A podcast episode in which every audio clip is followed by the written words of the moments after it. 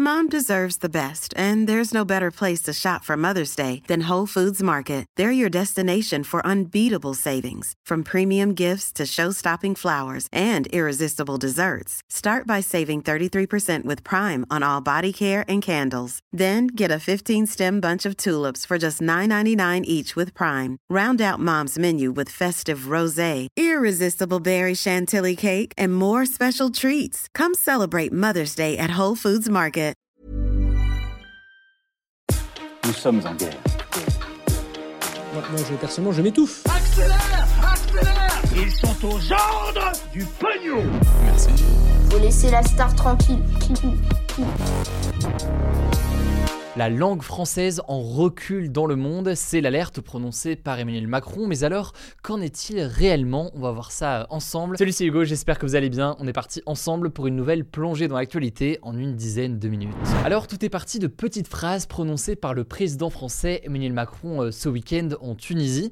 Des phrases prononcées à l'occasion du sommet de la francophonie qui réunissait en fait une cinquantaine de pays francophones. Lors de ce rassemblement, Emmanuel Macron a fait état, je cite, d'un vrai recul de la langue française et a appelé, je cite, à une reconquête. Mais alors, est-ce réellement le cas et de quoi parle-t-on ici? Bon, pour commencer, voyons d'abord les éléments positifs ou rassurants, disons, pour l'avenir de la langue française. D'abord, si on prend en fait le chiffre brut, donc le nombre de personnes qui parlent français dans le monde, eh bien le français est actuellement parlé par 321 millions de personnes et ce chiffre devrait continuer à grimper dans les prochaines années. En effet, à titre d'exemple, le nombre de personnes qui parlent français a augmenté de près de 21 millions ces quatre dernières années. Et sur le plus long terme, certaines projections parlent de 750 millions de francophones potentiels dans 30 ou 50 ans. Et aujourd'hui, avec plus de 300 millions de francophones, le français est la cinquième langue la plus parlée, derrière l'anglais, le chinois, l'hindi et euh, l'espagnol. Alors cette croissance rapide du français dans le monde est due euh, notamment au nombre de naissances encore importantes dans certains pays d'Afrique qui ont euh, le français comme langue officielle. Et d'ailleurs, on le voit quand on se penche sur la répartition des locuteurs quotidiens de français en 2022, donc euh, ceux qui parlent quotidiennement euh, le français dans le monde. Et bien dans cette répartition, on voit que l'Afrique subsaharienne et l'océan Indien comptent pour 47% du total des locuteurs euh, quotidiens. Le Maghreb et le Proche-Orient comptent pour 14,6%.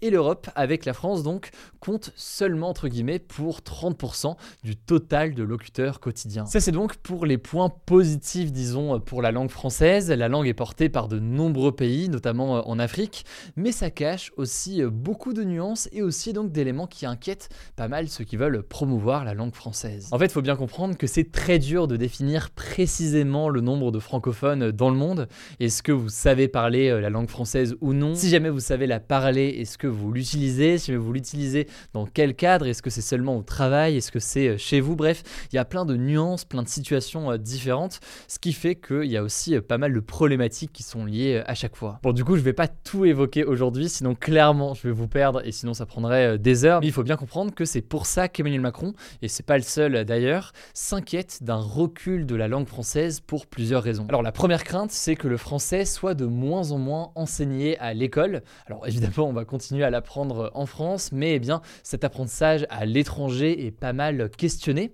notamment dans certains pays du Maghreb au Maroc par exemple, où euh, l'anglais est de plus en plus encouragé parce que jugé euh, plus utile au quotidien, et ça peut forcément avoir un impact sur le nombre de personnes qui vont apprendre et ensuite parler euh, le français. La deuxième crainte, au-delà de l'évolution en termes d'apprentissage, c'est que le français soit de moins en moins utilisé dans le cadre professionnel, et notamment dans le cadre des échanges diplomatiques. Il faut savoir que pendant longtemps, le français était véritablement la langue de la diplomatie. Elle était utilisée dans tous les grands rassemblements d'état du monde ou alors pour rédiger euh, des traités, etc. Tout cela a commencé à changer lors de la conférence de Paris de 1919 où euh, l'anglais est venu partager cette place de langue de la diplomatie avec euh, le français. Et puis plus largement, dans un cadre professionnel, je ne vous apprends rien si je vous dis que l'anglais est essentiel dans bien des cas. Et forcément, eh bien, ça peut pousser euh, certains pays ou alors certaines personnes à privilégier l'anglais au détriment du français. Et l'exemple le plus marquant, c'est peut-être à l'ONU, donc à l'Organisation des Nations Unies. En fait, le français est depuis 1946 la langue officielle de travail avec l'anglais. Or, aujourd'hui, dans les offres d'emploi, eh bien, près de 99% des offres d'emploi de l'ONU exigent la connaissance de l'anglais, mais seulement 10% des offres exigent le français on voit bien donc ici un caractère assez euh, essentiel à l'apprentissage de l'anglais. Bref, pour résumer, oui, ces dernières années, il y a une progression du nombre de personnes qui parlent français et ça pourrait se poursuivre dans les prochaines années, mais il y a quand même des craintes importantes sur l'évolution de l'apprentissage ou alors sur son utilisation réelle au quotidien dans un cadre personnel mais donc aussi euh, professionnel. Alors, une fois qu'on a dit tout ça, très rapidement, que compte faire Emmanuel Macron ou encore euh, l'organisation de la francophonie pour relancer l'utilisation du français euh, dans le monde. Il y a deux éléments qu'on pourrait retenir. Premier objectif, puisque l'enjeu est sur l'apprentissage, et eh bien justement, ils souhaitent développer euh, l'apprentissage. Ça passe notamment par euh, la formation de nouveaux enseignants. Un programme a donc été mis en place pour que des enseignants forment eux-mêmes et eh bien chaque année plusieurs centaines de professeurs dans différents pays du monde, partout dans le monde. Et puis au-delà de l'apprentissage, deuxième objectif qu'on pourrait citer, il tient davantage à la culture. En fait, l'idée de renforcer la création culturelle et artistique en langue française, c'est forcément un élément euh, important de développement.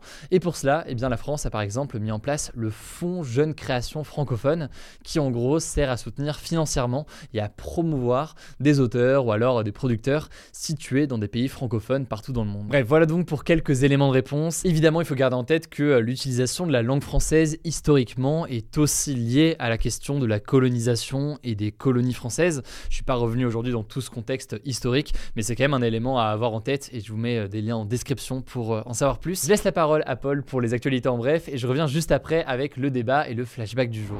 Merci Hugo, salut à tous. On commence avec une première info en France. 10 millions d'euros supplémentaires vont être consacrés à l'aide alimentaire aux étudiants. C'est ce qu'a annoncé le gouvernement ce mardi. Ces 10 millions, en gros, ils doivent permettre de financer d'ici la fin de l'hiver environ 300 000 paniers, des paniers qui permettent de se nourrir pendant une semaine environ. Ça représente du coup environ 15 000 paniers par semaine. Et le contexte, je vous apprends rien, c'est que de plus en plus d'étudiants se rendent chaque jour dans les banques alimentaires, notamment parce que les prix des produits alimentaires ont augmenté de plus de 10% depuis un an. Alors une fois qu'on a dit ça, il faut noter que pour plusieurs syndicats étudiants, eh cette mesure est toujours insuffisante. Ils réclament en fait la mise en place d'une allocation ou d'un revenu mensuel étudiant, une mesure qui est défendue par le parti de gauche La France Insoumise. Deuxième actu, c'est un drame qui s'est passé ce lundi dans un village du Pas-de-Calais. Un inspecteur des impôts a été tué lors d'un contrôle fiscal. En fait, deux agents de l'État se sont rendus chez un brocanteur pour contrôler sa comptabilité, une procédure normale, sauf que l'homme les a séquestrés et ligotés chez lui et il a ensuite tué l'un des deux agents, vraisemblablement en lui donnant des coups de couteau, avant de lui-même se suicider avec un pistolet. De son côté, l'autre inspectrice des impôts n'est pas blessée, mais vous l'imaginez, elle est extrêmement choquée, tout comme l'ensemble de la profession. Hier, le ministre du Budget, Gabriel Attal, a rendu hommage à la victime, qui était âgée de 43 ans, qui est décédée donc en faisant son métier. Troisième actu, en France, là aussi désolé, c'est pas très joyeux. Il y a eu plus de morts que d'habitude au cours de l'été 2022, environ 6% de plus. Précisément, en fait, entre le 1er juin et le 15 septembre, environ 10 400 décès de plus que la moyenne ont été constatés, en majorité chez des plus de 75 ans. Les chiffres proviennent de Santé publique France. Alors selon les experts, cette surmortalité, elle s'explique par deux choses.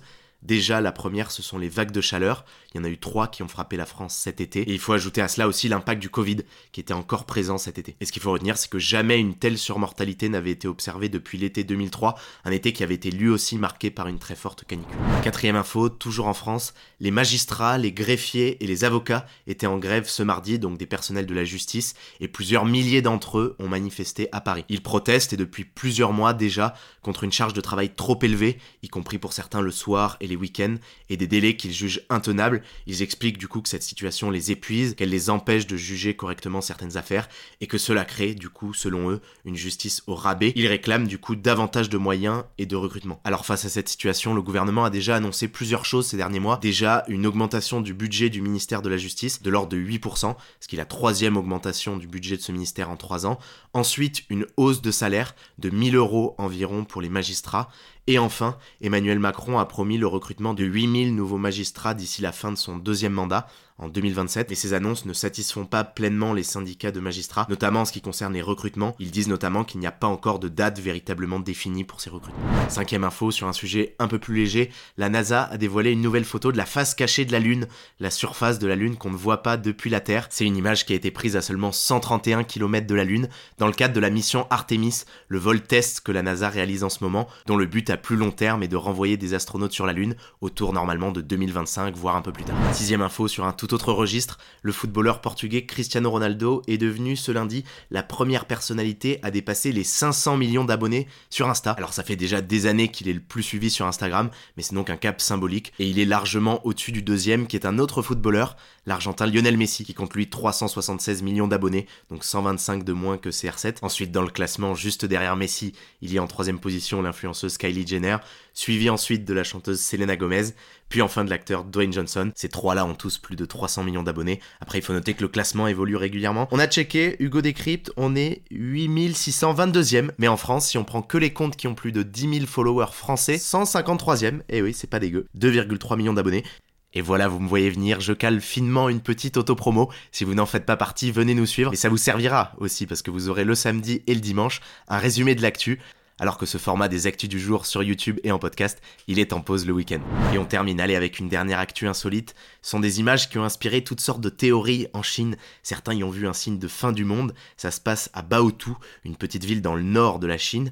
En fait, une femme a vu ses troupeaux de moutons commencer à tourner en rond de manière très ordonnée, et ils n'ont pas arrêté de tourner en rond pendant deux semaines. Vous le voyez sur ces images qui proviennent des caméras de vidéosurveillance de la propriétaire. Bon alors du coup, je vous rassure, pas de signe de fin du monde. Ceci dit, la raison est pas super cool pour les moutons. En fait, selon des vétérinaires interrogés par le média britannique Metro, eh bien ces moutons auraient possiblement été contaminés par la listeria. C'est une bactérie qui provoque des diarrhées et de la fièvre, mais qui peut déclencher aussi dans certains cas des inflammations d'un côté du cerveau. Et ces inflammations, en fait, elles provoquent des troubles de l'équilibre et de la marche, ce qui pourrait expliquer donc pourquoi ces moutons ne marchent pas droit et tournant. Allez, avant le débat, petit retour dans l'histoire, petit flashback, retour le 22 novembre 1963. Ce jour-là, le président américain euh, John Fitzgerald Kennedy était assassiné en pleine rue d'une balle dans la tête dans la ville de Dallas au milieu de son mandat. Il était âgé de seulement 46 ans et l'auteur de l'attaque se nomme Lee Harvey Oswald. Il sera d'ailleurs lui-même assassiné deux jours plus tard devant les caméras alors euh, qu'on le transférait vers une autre prison. Cet assassinat donc de la personne qui a tué lui-même Kennedy a donné lieu à toutes sortes de théories et ça a fait d'ailleurs qu'on n'a jamais su précisément les motivations euh, de son assassinat de Kennedy. Voilà, c'est la fin ce résumé de l'actualité du jour. Évidemment, pensez à vous abonner pour ne pas rater le suivant, quelle que soit d'ailleurs l'application que vous utilisez pour m'écouter. Rendez-vous aussi sur YouTube et sur Instagram pour d'autres contenus d'actualité exclusifs. Écoutez, je crois que j'ai tout dit, prenez soin de vous et on se dit à très vite. Mom deserves the best, and there's no better place to shop for Mother's Day than Whole Foods Market. They're your destination for unbeatable savings, from premium gifts to show-stopping flowers and irresistible desserts. Start by saving 33% with Prime on all body care and candles. Then get a 15-stem bunch of tulips for just $9.99 each with Prime. Round out Mom's menu with festive rosé, irresistible berry chantilly cake, and more special treats. Come celebrate Mother's Day at Whole Foods Market.